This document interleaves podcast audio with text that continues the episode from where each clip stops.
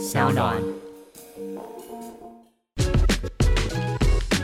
就就就爱爱讲讲干干话话。Hello，大家好，我是赛特熊，Hello，大家好，我是 Skimmy，欢迎收听就爱讲干。话。我们这个节目谈了非常非常多神奇百怪、哎，千奇百怪的感觉对，嗯对，各式各样的都有。然后以前有谈过一些什么很像恐怖情人呐、或者是这种夺命连环扣啊，然后一直找你这种。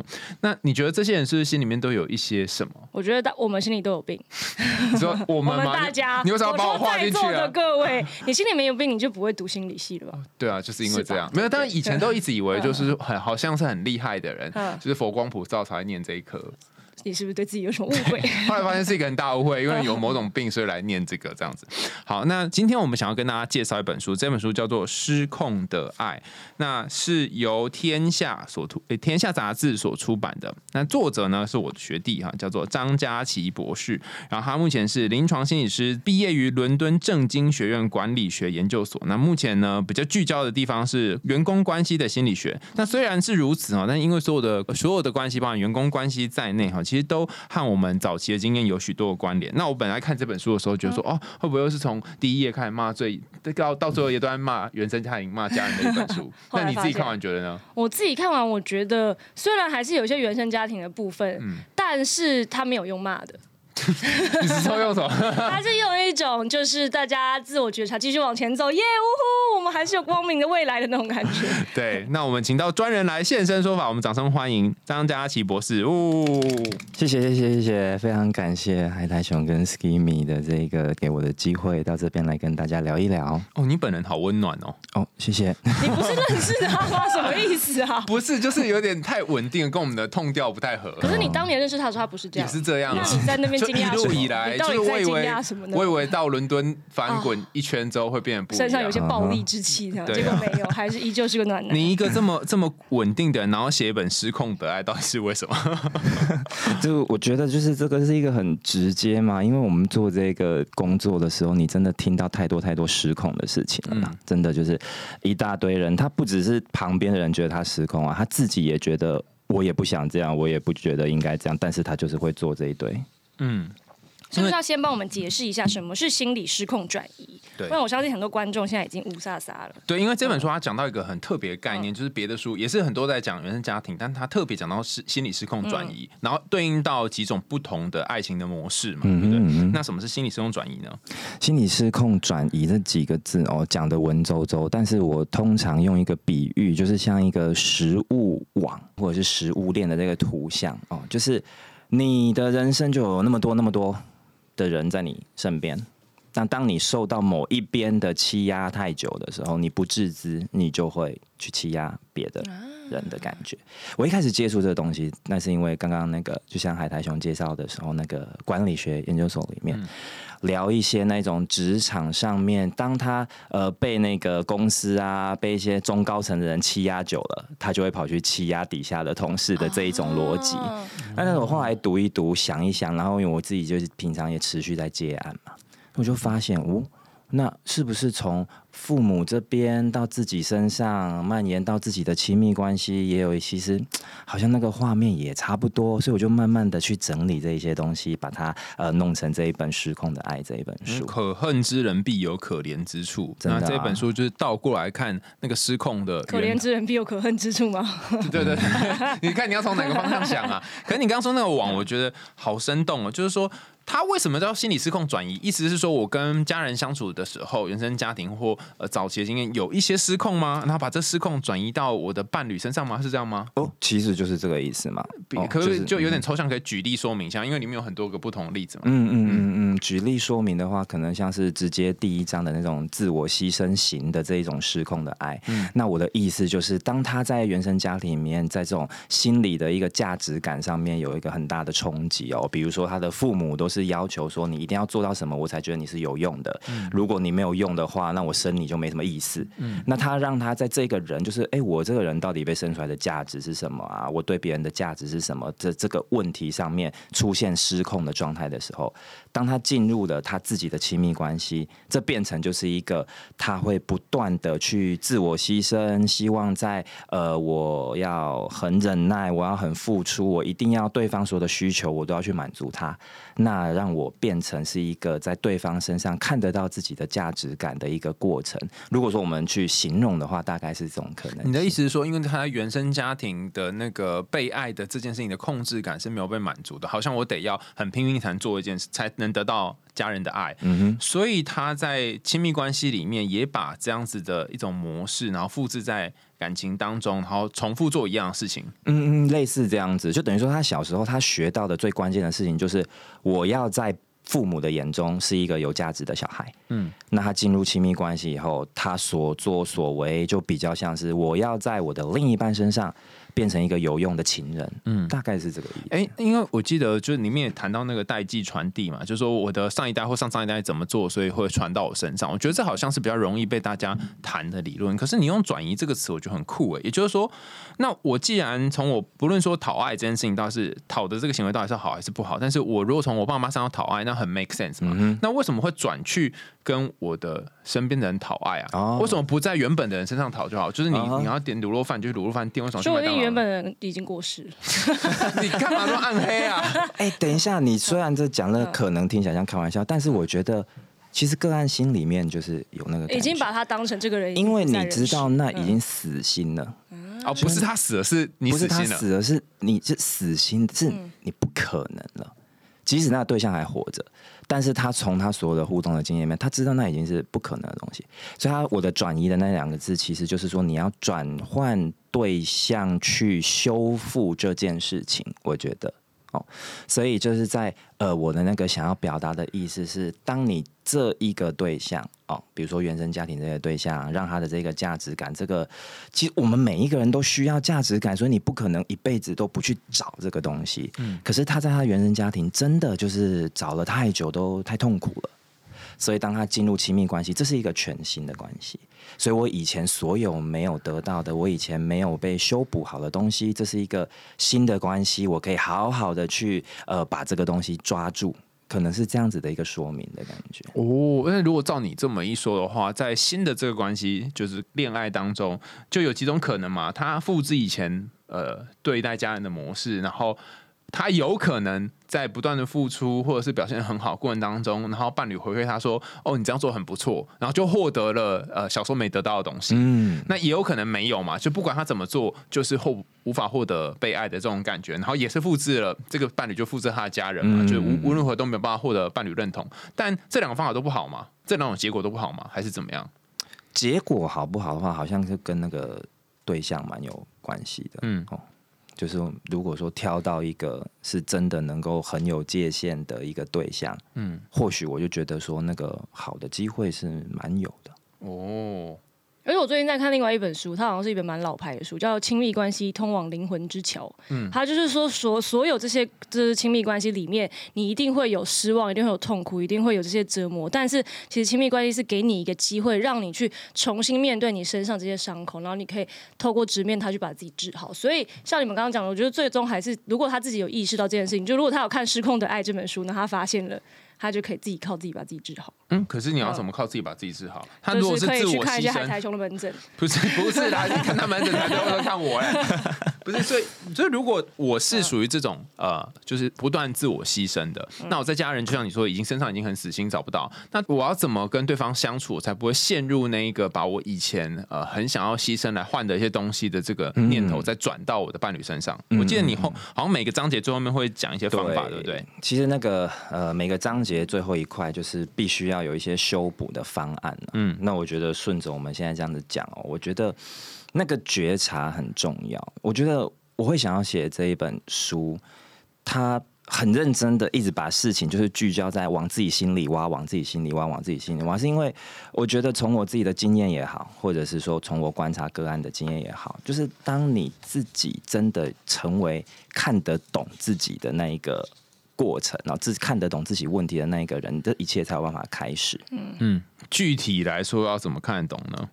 具体来说，就是挂海苔熊，或者是说挂猫 没有没有，好了来来来，我我来讲一个那个，我前阵子去我去看门诊的经验。好来，对对对，我对对，来请大师，你们两位帮我鉴定一下。好就是每一周每一周都要花几千块去看那个伴侣智商。嗯，然后呢，呃，有一天呢，那个伴侣智商师呢他就指出了一个非常精准的点，然后我们全部回去就觉得啊，这一次有值到这个几千块的钱，就是他就跟我伴侣说，哎。我发现你有一个很特殊的样子，就是好像你会习惯去帮我哈，他他对我伴侣说，你会帮喜欢帮海苔熊，就是把所有事情都做到最好，帮他打点好。然后才是寄不生型的吧刚刚还对我对 我就是把我过去的寄生，然后转移到你身上。哦，原来是这样啊。然后可能就就是你为他付出很多很多很多，然后好到这本书没有写这这句话，一直好到如果他连这样子到最后都不满意的话，然后你也就会觉得说，哈，我怎么这么委屈？我已经做到这样了，可是你却没有问他说，这是不是他想要的？哦，然后他就说，诶，好像有诶。然后我也就是我也觉得，诶，好像有诶。然后就付钱了。然后呢？然后你们就要回去改修补这件事情，不是吗？不是，可是可是这个就就就觉察而已嘛，所以没有然后了吗？然然后呢？然后呢？因为我自己的经验，其实，在觉察之后，你真的就是会变成是你要长出，我觉得那个画面就是说，你头脑里面你要长出一个新的一个小玩偶也好，还是说你头脑里面长出一个新的一个声音，嗯，好，然后那个声音你就要记得，你在这个跟心理师对话的过程之中的这些自我觉察呢，你要给它存在那个小玩偶存档一下，嗯。每当你发现你在你自己的生活里面，哎、你又情绪又又激动了，还是说你又陷入某个低潮的时候，你就把那个小玩偶存档的东西提出来啊，然后稍微去看一下那个小玩偶记得的，比如说像你刚刚讲的那个例子里面，或许未来当你们这一个呃，当你们两个人，嗯，呃，又因为某一件事情又又吵架的时候，嗯，那是不是等到那个激烈的情绪过去，你就把刚刚的那一句话，你刚刚付了很多钱，然后觉得没什么意义的那一句话，给他拿出来，然后就去检视一下说。可是检视之后还是没有不一我们刚刚定会有什么改变啊。你只是看一看，哦，好，我知道，又再次知道了一件事，我再次顿悟了。没有用的知识增加了。对啊，对啊所以就是那变成是，如果是关系的话，一定是两个人要互相去讨论的嘛。你们发现的那一个点的感觉，哎、其实我觉得有些时候是那个心里面不安哎、比如说我这嗯这几天在写论文嘛，然后我可能三天就是就写论文很无聊，就是一直坐在电脑前面，就一直在写，一直在写。然后他可能就坐我旁边，然后他就会做他的事，然后躺着啊，然后也都没有特别做什么，但是他就喜欢腻在这个旁边的感觉。嗯然后我心里面会有一种感受是说。我觉得我好像应该要陪他做点什么，或者是我好像应该要要要去做一些什么东西。嗯然后他就说不用啊，你就在我旁边做你要做的事，我觉得这样就很好，这样就很幸福了。好了，就是此时因为我们前面有付几千块嘛，所以我就知道说，哦，其实我不需要。替他想那么多，去完成我以为他需要的事情，但实际上不需要，是对不对？好，我们都知道了哈。对，可是我在那里写论文的时候，还是有一种不安。还是你就是只是想要一个人写论文？可是我如果一个人写论文的话，我就会想说，哈，他是不是想要我陪他？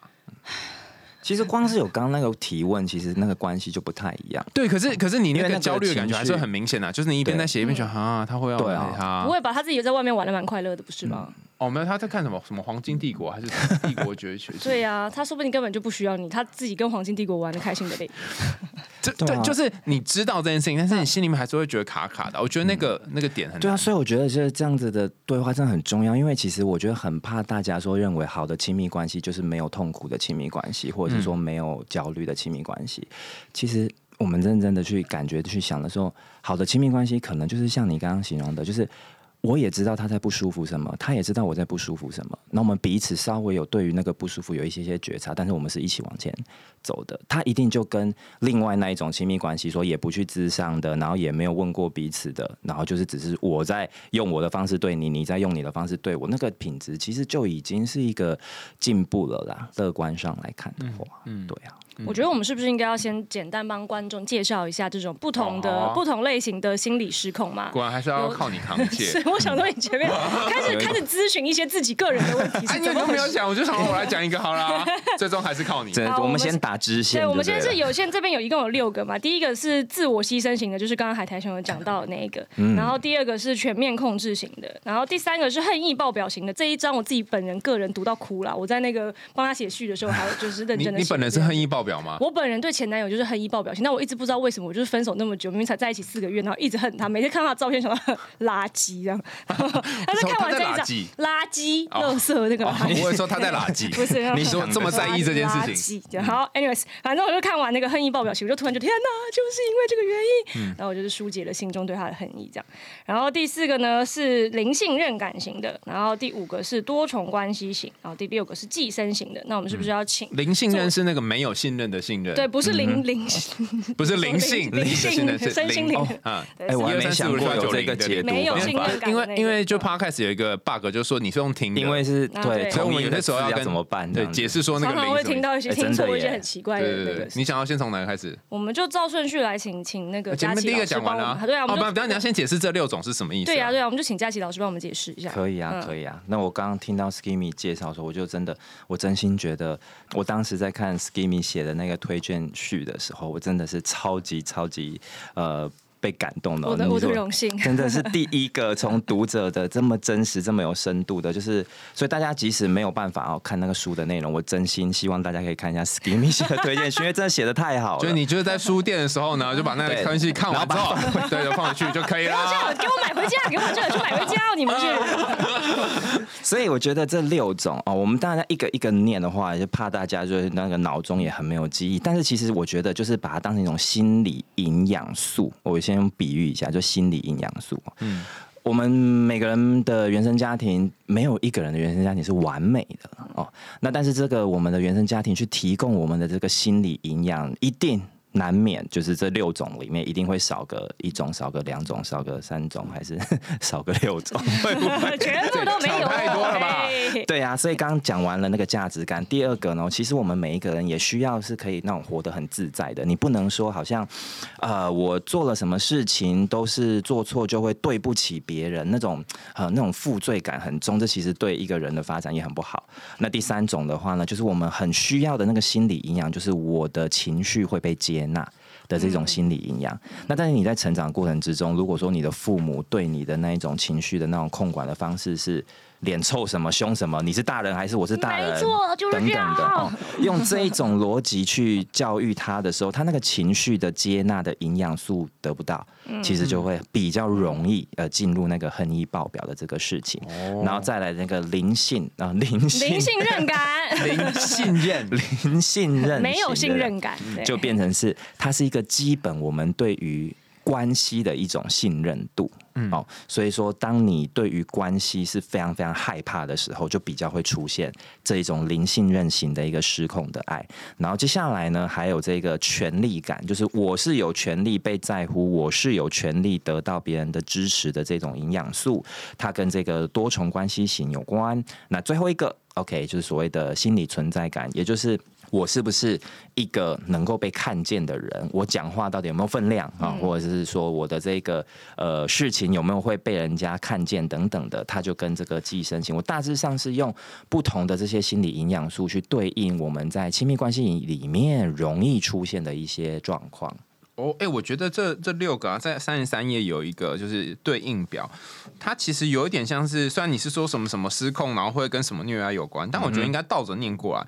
比方说，自我牺牲是为了去找回原本没有没有被认同的价值然后控制是为了去消除那些负罪感。对对对。然后，如果你你很你很恨你身边的人，或者很恨你的伴侣，其实是因为以前受到压迫。没错从下面念回来。然后，如果你过去你的关系里面都缺乏信任的话，你就会想要去找回那个不安，把那个安全感找回来。嗯，对，就那个修复修补的那个哦，所以是就是你现在做什么，其实就跟你以前欠什么有关。嗯哼，嗯，好，那第二章刚好谈到一个案例，案力，伴他觉得自己伴侣很废，然后他每次回国的时候，好像都是他来张罗全部。可是后来才发现，原来是自己的责任感太重，然后源于他原生家庭当中的一些相处的经验。我觉得这一个章节是我看这六章当中唯一一个我觉得好像有点难以理解这个逻辑的。为什么自己的原生家庭对他的要求，好像原生家庭发生的事情，反而会变成他需要去责怪伴侣，什么都不负责任嘞？嗯，就有点困难想象。对呀，在这个个案那边的一个感觉，就是等于说他长大的过程之中，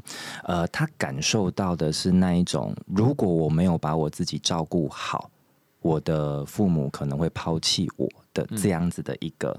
呃，价值观或者说这样的一个想法，那大致上就比如说像是一些互动，可能当他比如说在学校里面闯了一点什么祸，嗯，那他回家以后呢，那他的这个妈妈对他的那种眼神的那个冷冰的程度，对于他的那一种完全不屑一顾的那种程度。也会让他自己心里面产生一种连接，就是我如果没有把我自己照顾好，我会被抛下这样子。那等于说，呃，在这个亲密关系里面，我们就发现，他就形容他自己那个歌，他就跟我形容说，他很像那个 一些像以前的音响啊，不是上面有很多那种 EQ 指数，就是他会你播一首音乐，他就高高低低这样子很多。他说他觉得他在呃过自己的生活，或者说跟他的这个另一半在互动的时候，他脑中就是有这些。频率的高高低低，然后他就是只要觉得，哎，我的另一半好像这个东西有一点低于那个标准值了，我就要把它调回来。那比如说，呃，他带他回自己的家庭里面跟父母相处的时候，他可能就会觉得，哎，我我父母眼中的小孩子应该要该跟这种人在一起哦。你现在这个有点太多了，这个有点太少，你这个礼仪有一点不够了，你这一个东西有点不注意了，你对我父母对我妈妈聊天的那个嘘寒问暖程度有点不对了，一直都在。调这些东西，哎，那为什么不是调自己呢？要连伴侣的一起调？呃，我觉得这里面这些个案会让我觉得说，他会觉得，因为这个对象是我选的，因为通常那个对话里面有时候就会听到这种人，当他呃交了一个男朋友，交了一个女朋友，可能他爸妈就会。一样嘛，就挑三拣四。呃，这个你这个点这个不对，有没有礼数啊？回来东西乱买，就是随便去机场带一瓶酒这样子哪行？然后都没有带特产回来，这种感觉，那他就自己去挑就好了。你说谁？你爸妈自己去挑？不是，不是，你要叫谁去？不是，直接带爸妈到机场说：“哎，要什么自己选，要什么自己去买。”出动魔法球就当事人自己挑啊，他就不，他不一定会需要把这个责任丢给对方。对啊，因为他在心里面他会觉得，就是说，因为我已经是不听我父母的劝去选。选了一个人，那我要对我父母负责嘛？这个是我做的决定，我不可以因为我选了一个伴侣，去让我自己变得不好的那一个心情。我觉得，哦，我选择你，然后你要按照我爸妈方式来做。天哪，啊，不就是一个第二主管的概念？不然我爸妈就会觉得我是一个做错选择的人。哇！哦，原来是这样，人心真是复杂，真的就把自己要负责任这件事情投射到对方身上。对方，我我之前在看这一章的时候，我有就是还 还拍下来，然后发到我们家族的群组里面，然后我就说，因为我爸年轻的时候是会管我妈不可以看一些没有营养的连续剧，然后就是例如 没有，就是例如一些那种四大电视台会播的一些八点档啊什么的，然后就希望我妈可以就是开展一些自己的副业啊什么。那我妈想说，你自己为什么不去开展你的副业？你为什么一定要来管人家呢？然后后来就觉得说，因为有可能。爸爸他成长的过程中，他也是觉得，因为他是以前家里是种田的嘛，他就觉得万般皆下品，唯有读书高这样子，他就一直可能期许自己要成为一个有用的人，所以他可能也把同样的期望投射到他的伴侣身上，就希望他的伴侣也跟他一样努力成为一个有用的。人。但是我妈就不想要成为一个有用的人，我妈就只想成为一个刷废的人而已。那那你妈有因此就是把他，那你爸对他的期待，然后加注在你身上吗？没有。但是我妈现在就是事隔多年，我爸爸终于愿意，就是他们之间那个上下风关系改变之后，就变我妈一直是疯狂拿这件事怼我爸。真的，所以所以就是像我那个第二章里面写的，就是很多这种，就是真的很像跟 Skimmy 刚刚讲那一样，就是他虽然是跟亲密关系的伴侣在一起，可是他自己那个心态会慢慢变成好像是要做一个虎爸虎妈，就是要把另外一半。管教跟调教成一个社会上觉得很棒很棒的那一种状态。嗯，就像你们有写到嘛，就是说你在跟对方讲话的时候，你要意识到说你现在的角色是对方的伴侣吗？还是对方的老师？还是对方的家长？对对对，就是你你照意识到说哦，原来我已经变成这个身份的时候，你就要比较小心，说你们的关系会不会有一个权力一高一低的状况？对对对。哦，就我今天突然觉得有点懂，因为这都看几遍就，觉得他为什么要求自己要，会反而变成要求对方。然后我觉得这一章最有趣的地方就是那些貌似一天到晚在说你妈宝啊，然后不求上进的伴侣，哦，或许他本身有一个他没有发现的议题。也有可能那个人就真的妈宝，对对呀，因为这两个可能一起啊，投射性认同混在一起很难讲。一个是爸宝，一个是妈宝，对，然后两个就饿死这样。天 好，我们现在要进到第三章了，对不对？对，第三章我必须要说，因为那个时候就是它里面在讲的那个恨意爆表嘛，它就是刚刚佳琪老师也有说到，是你童年的时候，比如说你这不允许被好好的展现你的情绪啊，或者什么的，那你在关系中，你可能就会在有类似状况的时候，就是。突然对对方有一种莫名的强大的恨意。然后我念一下那个三十五三十五页，它有对恨意爆表情有三个测量题目，大家看自己有没有符合。第一个是你跟这个人相处的时候，他的情绪表达爆裂，然后发怒时好像是另外一个人。第二个是他发火的时候，有些时候让你内心感到害怕。第三个是他在冲突当中的发泄模式会让我担忧彼此的安危。所以你说你对前任是这样，所以你表示我没有，我倒是没有上升到这个高度，只是我有压抑我自己心中那个。炙热的恨意。你是说，如果 如果你没有压抑的话，这三个？但是我想他应该是蛮怕我的，对，因为我是用一种就是那种冷面笑匠的方式去问他一些。非常尖酸刻薄的问题哦，所以你是比如说，就是那个时候，因为事情是这样的，我们交往的时候，然后他就说啊，我也已经不用听的人，你也把你的听的删掉。然后因为我听的刚好账号被封，因为大家觉得我盗 s k i m 的照 照片，所以我就没得刷，我就说好，反正我已经被封了。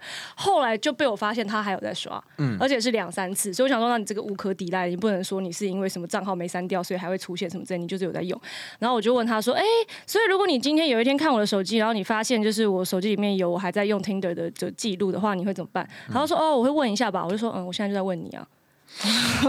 我想他应该当下感到一阵恶寒，这样，反正就是诸多那个啦。然后是因为我想好好沟通的时候，他又是那种必战流的，然后所以呢，就变成说我每一次有任何内心话，我如果他要他听的话，我只能讲出在一层或两层，就讲到三层的时候，他就会想要逃跑了，这样子。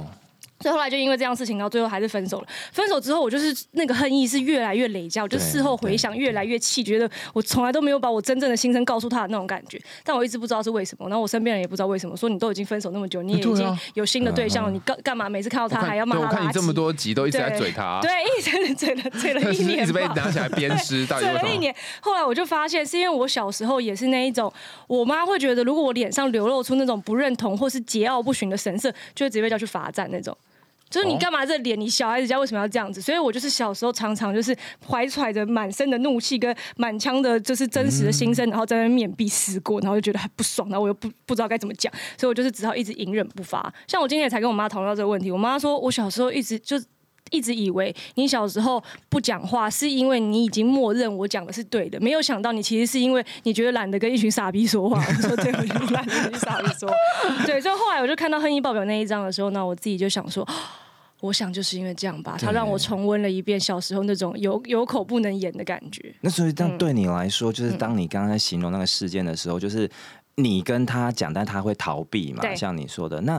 你自己当时的风格是你会去跟你其他的姐妹啊，你自己其他的人去疏解那些东西。还好是因为那个时候我正好也在做心理智商，所以我就是去跟智商师对对，已经智商到后期了。哦，那那确实是很需要有这个，因为如果没有那些出口的话，那真的就是我真的可能会真的我可能就会让他开始担忧我们的人身安全。没 错。哎，其实我觉得 刚刚我们描述那题目好像都是暴怒嘛，可是你在第三章描述的其实并不是暴怒，它刚好相反，比较多。是压抑，就是说，呃，你有提到一个例子，有一个小朋友他在小学五六年级的时候，呃，他家人会，他爸爸会邀请朋友在家里面聊天，然后他爸会叫他去倒水，他只要表现出一副那种啊，好像有点翻白眼，然后爸就说，哎，怎样，我生你养你，就叫你倒水，倒我不甘愿，是不是啊？像这样，然后他就会觉得说，哈，为什么连连这种时候他要休息都没有办法？想说你们大人好手好脚，不会自己倒吗？对，然后他们是，而且我觉得这些家人有趣的地方是你，你不一定真的有讲出来，你就是一个小小的表情，或是一个微微的不爽，然后被对方观察，对，你就会他说你那个脸是什么意思？对，我，我就天生脸臭这样。对，可是如果我的家人是这个样子，我觉得长大以后，尤其在华人的文化里，好像就是你很难去表达出你内心的感受，甚至你不敢生气。那第三章是不是也跟大家说，在不太能够被接受生气的环境，我们可以做什么？对啊，所以就是这里面真的就是那个情绪压抑这件事情，我觉得是蛮多蛮多人的通病啊。因为我们本来就是好像对于那个负面情绪就有那一种文化存在，嗯你哭也不太对，你生气也不太对，骂人也不太对，难过人家也会觉得说你不要难过，就真的一天到晚。都这样，可是我们身为人本来就是需要有一段时间可以好好的难过啊，好好的生气啊，好好的焦虑一些事情啊。所以你说具体就是说，哎、那个要怎么去处理的时候，我觉得就是这个啊，完蛋，我又要讲觉察这两个字，你现在是不要 说觉察什么东西？在喝酒，找出一些小玩偶，对，所以那个比如说，就是你必须要去看到自己的那一个呃愤怒情绪对你那个影响力，然后你建立一些很单纯的，我讲一些比较具体的了，然后就是像是我讲到两个，一个分心，一个分享这样子。我其实自己用很多哎、我其实自己那个分心用很多，因为说实在，我本身。也可能，对对对对，这个部分。真的就是也是想压抑有时候很很很容易生气啊，尤其是工作职场上面。那时候我自己就会建立一个习惯，就是任何我遇到这种说职场，你真的是觉得同事真的太白痴，你觉得上司真的太没道理的时候，然后我一收到那 email，我下意识第一个动作，我就是觉得。到底在讲什么东西？我要立刻回给你骂 骂给你，你太过分。可是这是我心里面是有这个冲动是没错，可是我知道这是我的愤怒情绪，而且我把这个愤怒情绪立刻把它丢出去以后，只会让我引来另外一个人对我愤怒，然后只会让我的愤怒继续滚下去，然后我就是可能也不用工作了，我也不用做该做的事情，所以那个分心就有很多方法，比如说我可能我自己会做，就是只要觉察到我现在有愤怒这件事情，我就会把那个 email 关掉，绝对不可以在当下回。那你要去干嘛？给自己第一个，你就是先做别的事情，任何别的事情，你不要就是让自己停留在那个东西。那等到你做，比如说你先打电话给别人之类的，那当你半个小时以后再回来回那一封信，你真的那个感受会很不一样。那一般心理师他们常常讲的就是说什么，感受到愤怒情绪，你就是强迫自己从一数到七嘛，那种注意力的部分。那我自己会。逼我自己数到二十，因为我真的还蛮容易生气的，所以我数到二十。如果有一些脾气比较差的，可以数到一百这样。从那个下下午两点多，然后数到下班，没奇怪啊，为什么下班呢？没有，因为我之前在 YouTube 上有看到一个，他是那种搞笑冥想，他就只有大概五分钟，或是就是一两分钟而已，他就叫 Fuck It All 冥想，嗯他就说你现在深呼吸，然后告诉自己。就是讲一些脏话，然后 fuck this retard 什么之类的，然后一直从，然后用那种非常平缓的声音讲说，去他妈的，一切都是狗屎这样子。这个有用吗？可是你就听了你就觉得很好笑，我觉得应该有对用哎听完之后觉得很好笑，然后就可以笑看这件事了。哦，好，原来有这个方法哦。对啊，那个最火热的那个时间给他过去，其实你处理起来就会蛮不一样。但是你事后要再去跟别人分享啦，因为我不是教大家逃避那个事情。所以第一件事情是分心嘛，另外一个是分享。对对对但是我们也经常收到很多听众说，我也知道要分享啊，可是我身边没有任何人可以讲啊，甚至是我如果跟他讲，他万一跟谁谁谁讲，那他又跟谁谁谁讲，那怎么办欢迎投稿来我们讲干信箱，哦真的？太好用了，这就是这个存在的目的嘛。对对，你就可以对匿名匿名那个。我，觉得真的很多人不会听人家讲话，是真的。啦。嗯，对啊，我觉得比较困难是要说出口有点困难。就是说，他如果要跟一个人抱怨，哦，对我最常听人家讲的就是说，我如果一直告诉你，或重复在你样，是因为我可能工作没有换，然后还是一群的猪队友，然后你会今天听我一样抱怨，明天又一样，你会觉得很烦。所以这个故事告诉我们要有很多不同的猪队友，你就可以今天跟 A 讲，明天跟 B 讲，要轮班没错，这样大家都觉得你天天今天跟山猪，明天跟香草猪这样。好，所以第二章这个有关于呃愤怒的部分，其实比较多这是第三章。呃，对不起，第第三章。有关于愤怒部分，其实就是有些时候你内心的怒气，你要找一个地方可以适当的发泄。我觉得书里面讲到一个蛮好的，就是说那个愤怒气球啊，为了避免它爆破，你可以在它一边充气的时候一边泄气。嗯哼嗯哼，以前都会觉得说，哈，我要把这气泄出来吗？谁要谁只要接受我的是一个数学？题吧，就是有一个浴缸一边在漏水，然后一边加水，请问它多久可以达到这个饱和值？以前数学都要算这一题，但如果那个浴缸的那个漏水的地方是堵塞的话，它很快就会满，很快就会买了。对对对对对啊嗯，对啊，对啊。第四章有谈到那个不信任感，天天怀疑对方劈腿，疑心病很重。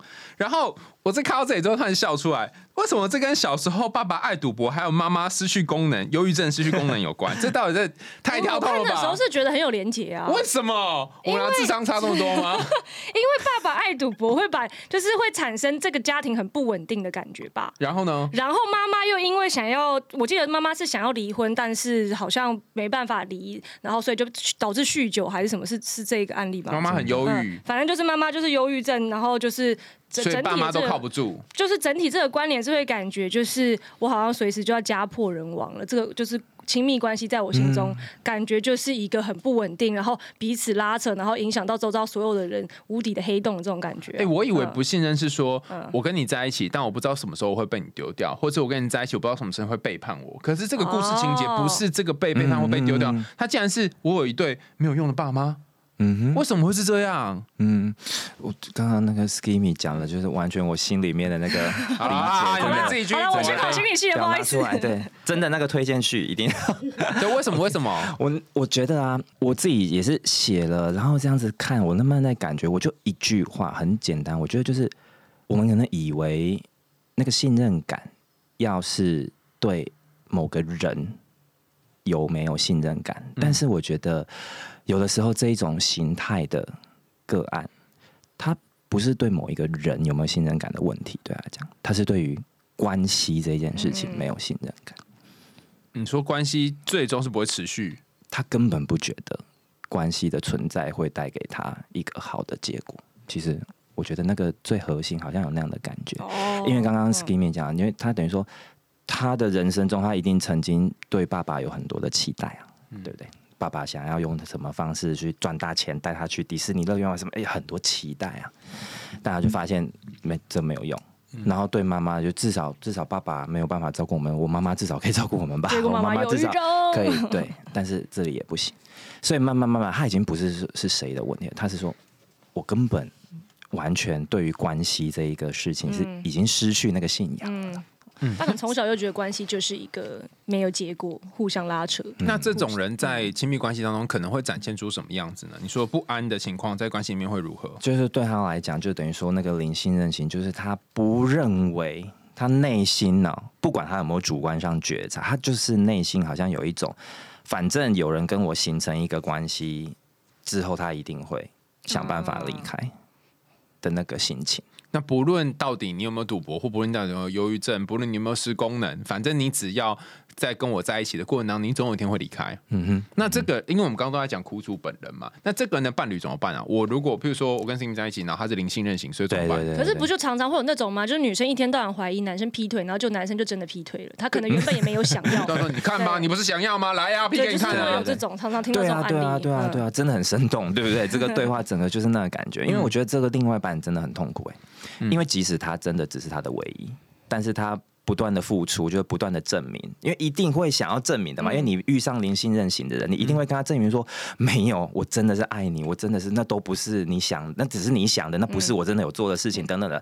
可是你这样子玩一个月、两个月、一年、两年下去，真的很痛苦。其实，然后久了之后，他就会觉得说，好啊，你不是很想要久了之后，可能办公室有一些大奶辣妹同事，然后请他帮忙，然后就觉得 不然就这样吧。我就跟旁边的我也被讲的那么大胸肌主管在一起反正我已经没有。对对，因为这本书蛮多是写到苦主本人他可以怎么对办。那如果是这苦主的伴侣，因为我遇到零信任型的时候，那我可以怎么办？因为我不断的去讨他的信任也没有用，但是我如果又做一个相反的行为，然后你看吧，我就是这样，就果然跟你讲一样，也不行嘛。感情问题一律建议分手。不是吧？人家都已经来了，你就要分手好了。认真一点，认真一点感情问题一律建议看失控的爱。哎，没错，一律建议看失控的爱。那此时要怎么办？我觉得真的是，如果是这一种型很明显的啦，我真的觉得他本身没有有一些调试跟觉察的话，我觉得那另外一个人真的会很累啊。嗯，除非他真的对他爱的程度是说，我无所谓，我被你眼中看为渣男一辈子，被你眼中视为渣女一辈子，只要我不要就是真的有做，我都可以跟你在一起。如果他真的那个心理的状态有高超到这样，我觉得那个才有办法持续，不然的话，这真的会太痛苦哎、没有一种是他心理失控，然后他也很享受这个证明的过程的吗？会不会有刚好这种？虐虐恋嘛，对，就是虐虐得症这样子，就是说我我就是想要你不断的怀疑我，对就通过不断的证明，一直觉得自己很有价值。你今天终于怀疑我了。之类的有啊，里面有一个，我说不定有吧。有，里面有一个有一个案例，我觉得超经典。这时候要过渡到那个多重关系的时候，那个那案例真的超级经典。他就是他自己劈腿，女主角自己劈腿，对。然后呢，他其实不想要对方发现，对。但是让对方真的没有发现，对方信任他。我想说，你这个低端仔，你竟然没有发现？你怎么不知道我劈腿呢？你怎么会以为我就这只是去吃饭？你怎么不知道我跟学长在一起呢？这个太奇怪了吧？到底想什么？到底要不要被发现啊？对，确实是很多这种真的。我们旁边看就觉得他也没有办法理解，但是像刚刚讲到那个，他真的就是因为那种权力感哦，我那边在写那权力感就是因为你你在那个不同关系里面，其实他是一个满足了，他也不是觉得说有谁爱谁还是谁不爱谁，他就是觉得。亲密关系这件事情已经变成是，你看我有那么多的讯息，我这个 schedule 是我跟谁在一起，我跟谁在一起，大家都不知道，而且我还有一个权利去适度的释放这一个讯息给 A，但是 C 不知道。他等于是在拉斯维加斯经营一个赌局真的，真的，真的。所以在那过程之中，也许。真的很不健康，嗯，但是对他来说，他心里面真的好需要那个权利的感觉。而且，因为我记得书里面他有说，他其实，在这一些多重关系里面，他也是没有感觉到那个爱与被爱的亲密，他就是在玩一个让他获得权力的赌局的概念。对啊，就是专注在那个权力上面，他其实没有机会去感受什么叫亲密关系的。嗯，其实我觉得念这个多重关系虐爱这边，其实我很有感觉，就是说。我也身边有遇到一些朋友，他们是说，他们就很直接，而且其实已经啊，现在已经过了觉察了，不可以再拿觉察来说说嘴了，要长出小玩偶了。对他，不 是他已经知道说。自己正在这个享受权利当中，比方说，我跟不同人谈恋爱，但我不是真的跟他们谈恋爱，我是想要拥有，就是呃，所有东西都掌握在我手里面，然后我的一举一动会影响到对方心情，然后 A 也喜欢我，B 也喜欢我，C 也喜欢我的样，那我不一定要符合他们的要求，就像是某个王高高在上，他也很清楚知道这件事，但是他自己一个人，自己一个人的时候也会很难过或很伤心，会觉得说好像怎么都没有人陪我，然后再去找别人，然后这个焦虑是很巨大、很明显的，可是。就算他已经觉察到这件事情，然后呢？对，所以我觉得你刚刚在讲的时候，我就知道你要问我这个问题，然后我脑中立刻跳出哦，就是比较算是比较正面的个案，我脑中有想到的，但这当然不是说每一个人都这样。我曾经遇过的就是他是这种类型，那可是后面呢，他就是觉察了之后，他就在想说，还是说我不要在亲密关系这条路上面去玩这种。权力感的事情，所以他就到澳门变成了荷官，性感荷官在线发牌 啊，说不定哎，这张牌我可以决定要给哪一个客人。对，首先翻起来看一下，哎，这个 K。所以他后来他就是走创业的路线啊，好，他决定说，不如我，我就是跟我自己规定好，我就是三年不要交男女朋友，他就给他自己一个。这样子的一个小玩偶的一个启示，然后他就说：“我这三年，反正我就去感受我的事业，然后我在事业上面去感受那种权力感。”嗯，然后其实他觉得，哎，还不错。哦，所以你要的权力感，如果你暂时没有办法把它消除的话，你可以到别的地方获得。嗯。就是跟大禹治水一样，疏通到别的 位置，疏通到别的地方。所以我就一拉回来，其实你那个心理失控感转移这七个字，其实它就是很有意义的。我知道大家原生家庭有辛苦的地方，可是亲密关系并不是唯一，或者是说那个最适合你去填补某一种心理失控感的对象。你可以从职场的关系，你可以从家庭的关系，甚至你从专业关系嘛，哦，从心理师的身上等等的。那因为我们本身这个节目也谈了非常多集，就是开放式关系跟多重关系这样子。然后因为讲到多重关系虐爱，就我们就是难免还是觉得，在这个多重关系的概念起步的时候，需要来帮他就是做一个证明这样子。就是想要问佳琪老师，因为我们有谈到多重关系虐爱嘛，但是因为凡事都有阴也有阳这样子，所以可以分析看看多重关系虐爱跟虐爱 多重关系虐爱跟 健康的多重关系它的差别之处有哪一个？因为一定会有很多那种就是半。伴侣想要多重关系，结果这个人就突然说：“你看，你就是这个，你就是这个虐爱的人，你就是多么虐爱反而是本末倒置这样。对。对对对，我听到这个问题，我脑中第一个想到的是要那个彼此都要知道这件事情的话，对我来讲好像可以稍微判断一下那个健康与否。嗯，因为我我们刚刚讲那种，他一定是哦 A 跟 B 跟 C 什么都资讯不可以，但是如果说真的他能够找到一个对象跟他一样，觉得我们是可以有开放式的关系，或者至少沟通。我也知道你有嗯 A B C，、然后你也知道我有 D E F 之类的。至少我觉得这第一步好像比较不会走进那一种后面很多很腥风血雨的、的发展这样子。嗯所以就还是知情同意了。没有没有没知情同我觉得知情同意这个嗯是一个幌子，怎么样？就是我我就去找了一些这个开放式关系的论嗯文，那有一派是支持说。呃，知情同意它并不像字面上面讲的这么简单，嗯它有些时候可能是那种默会之知，或者是睁一心照不只眼，对，就睁眼嗯闭一眼。比如说啊，这个先生跟太太已经已经就结婚可能三四十年了，然后先生在外面有不同的对象，然后太太也有，他们彼此都照会，在心里面照会，但是并没有把它掀上台面。那也有一些就是比较辛苦的是说，我知道我的另外一半在外面有其他的人，可是因为种种的原因，然后经过通盘考量之后，理性上我觉得不应该掀他的牌。所以我这个觉得就是普通的出轨吧？不，可是你说是不会，我我觉得这很难定义耶。就是说，嗯你说他有接受吗？第一个他知情了嘛，对不他对？可他没有同意啊，他他是妥协，他是知情妥协。哦，对，嗯知情妥协，知情妥协可是有时候嗯知情妥协到知情同意，这是有点困难。对，比方说，嗯哎、如果吴彦祖说，哎、你要不要当我的？就随便举一个例子，他说吴彦祖或金城武说，吴彦祖哎我不要。那你那你选一个呃，陈坤可 啊，以。小麦好了，小麦是小谁？小你不是你是小麦吗？麦子啊，啊等一麦子啊对不起小麦是谁呀？麦子跟你说，哎、可以，以，可以，可以，可以，可以，还没讲就可以什么。都可以啊，干嘛都可以。哎，那可是我现在有其他的，可以，可以，可以，可以，可以。对，就是你是因为 这样才可以嘛？是因为他还可以？不是因为魅力够大啊？哦，所以还是有那 pros and cons，、对然后经过一个删减之后，对，那就算他劈腿你也可以。我们如果都已经开放式关系，就不存在劈腿吧？顶多就是我们原本说好的规定，但是他最后就是等于说他违反了他自己设下的规定，那这就不行，他就还是个烂人。哦像像什么？就是他说他你是最后一个了，不没有，或者像是他说，如果我们现在但凡要新增加新的伴侣，我们一定要要开一个会，让大家知道说现在，状？况状况是怎么样。的上线吗？对，因为这个还有未教的考量吧，就是我现在要新增新的伴侣了，就大家要不要就是把伴侣的你知道那个筛检报告交上来看一下之类的。要开一个云端的档案，就随时说 update 这样 Excel 子这样 Excel 对对，所以万一他没有更新的 Excel 就被我抓到，那这就是他违反他的嗯规定，这违反他就是一个，哦就算是他，没错就算他很 hot，你也不行。这是人品的问题。嗯，哦，所以等于说，如果是这样，就要看自己的底线在哪里。没错，没错。嗯因为至少像刚刚 Skimmy 讲这个例子的话，就是他是有选择的嘛。嗯就他可以选择说我要继续或不要继续，但是如果说是那一种你是什么经济考量什么不得不，然后突然发现被劈腿，那就等于说那个当初不是他选择的状态，他当初是单一的走进来的，他不是说我也是很开放的走进来的嘛。哦，所以其实最重要的就是能不能让两个人在关系当中都有感觉到选择权。嗯嗯嗯嗯，这本书有很多的失控嘛，那我刚刚前面说哦，可能都跟原生家庭有关。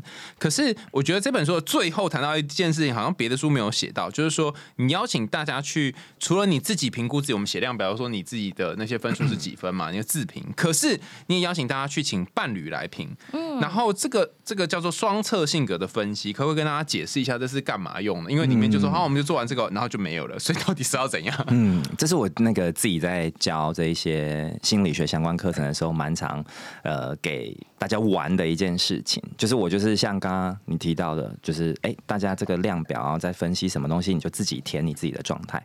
那等到他们填完以后呢，我就说好，我们第二个阶段呢，就是立刻你现在直接 Line 啊、微信啊、FB 直接找一个你觉得哎、互动比较熟悉的人，然后你把一模一样的这些题目。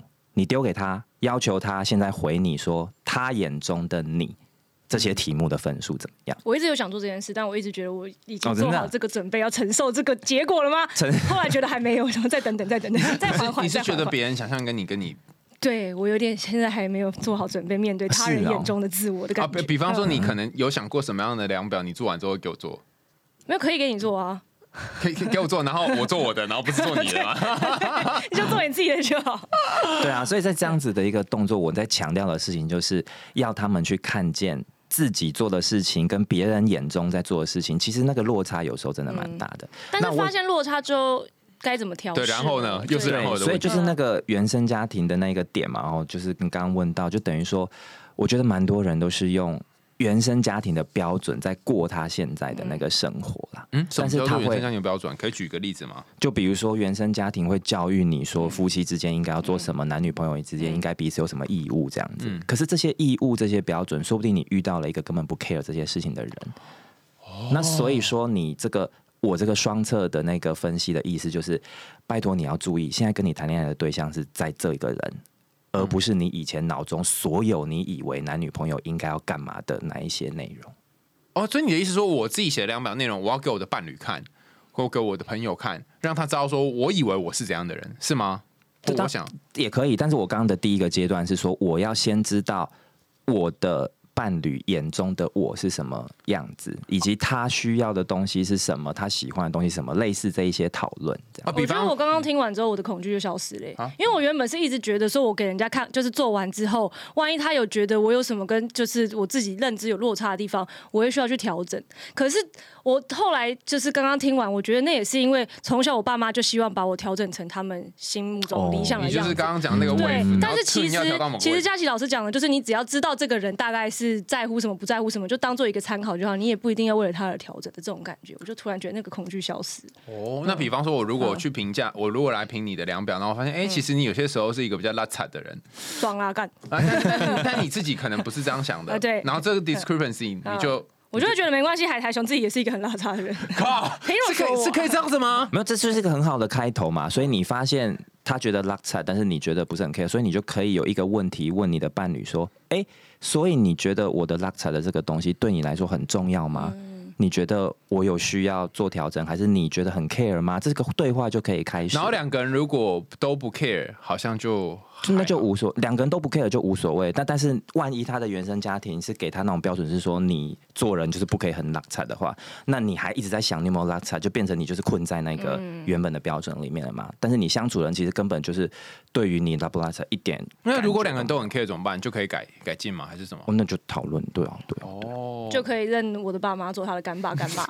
对，就像我们他他说教的真。好，对他就觉得说我是一个非常靠谱的人，但是当我经常那个迟到 no show 之后呢，他就觉得渐渐已经放弃这件事情了。呃然后我后来就说，哦，那 Skimmy 应该是一个蛮靠谱的人吧？但实际上他，你可以发现他今天最早到的是佳琪，对，哎嘿，我们之中最靠谱的人是佳琪。就像是这样。好了，但我们两个就说，哦，好像也还好，然后就比较不 care 这件事，对，就有点想还好意。思说啊？对不起，对不起，佳琪，我错了。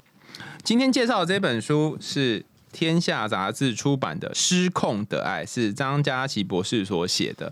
然后，如果佳琪我们要买这本书的话，要怎么样才可以获得呢？嗯，所以这个呃，在所有的那个线上购书啊、博客来啊什么的，就是只要搜寻“失控的爱”或搜寻我的名字就都 OK。然后，如果说大家对这个呃话题有更多的好奇的话呢，因为这确实是我花了四年的时间，然后整理很多东西，我希望可以带给大家，就不只是疗伤，还可以成长的一个机会。所以对这个内容有好奇的，也可以到我的 IG，然后就搜寻张佳琪，佳琪博士陪你多管心事这一个呃页面。你念太快，佳琪怎样？佳琪博士，陪你多管心事，好哪一个管？管理的管，管理的管，哦没错，多管心事，对对对对对多管齐下的意思。对对对，或者就是用我的名字张佳琪去搜寻，然后底下的那个呃资讯栏应该也会有资讯，然后我们的有一个实体的活动就会在佳琪见面会吗？是这样子定义的吗？就是在那个台北国际书展啦，就在世贸一馆，二月三号晚上六点的时候会有这样的活动，谢谢你们。哦，想要签书的话，可以去世贸找佳琪帮你签书。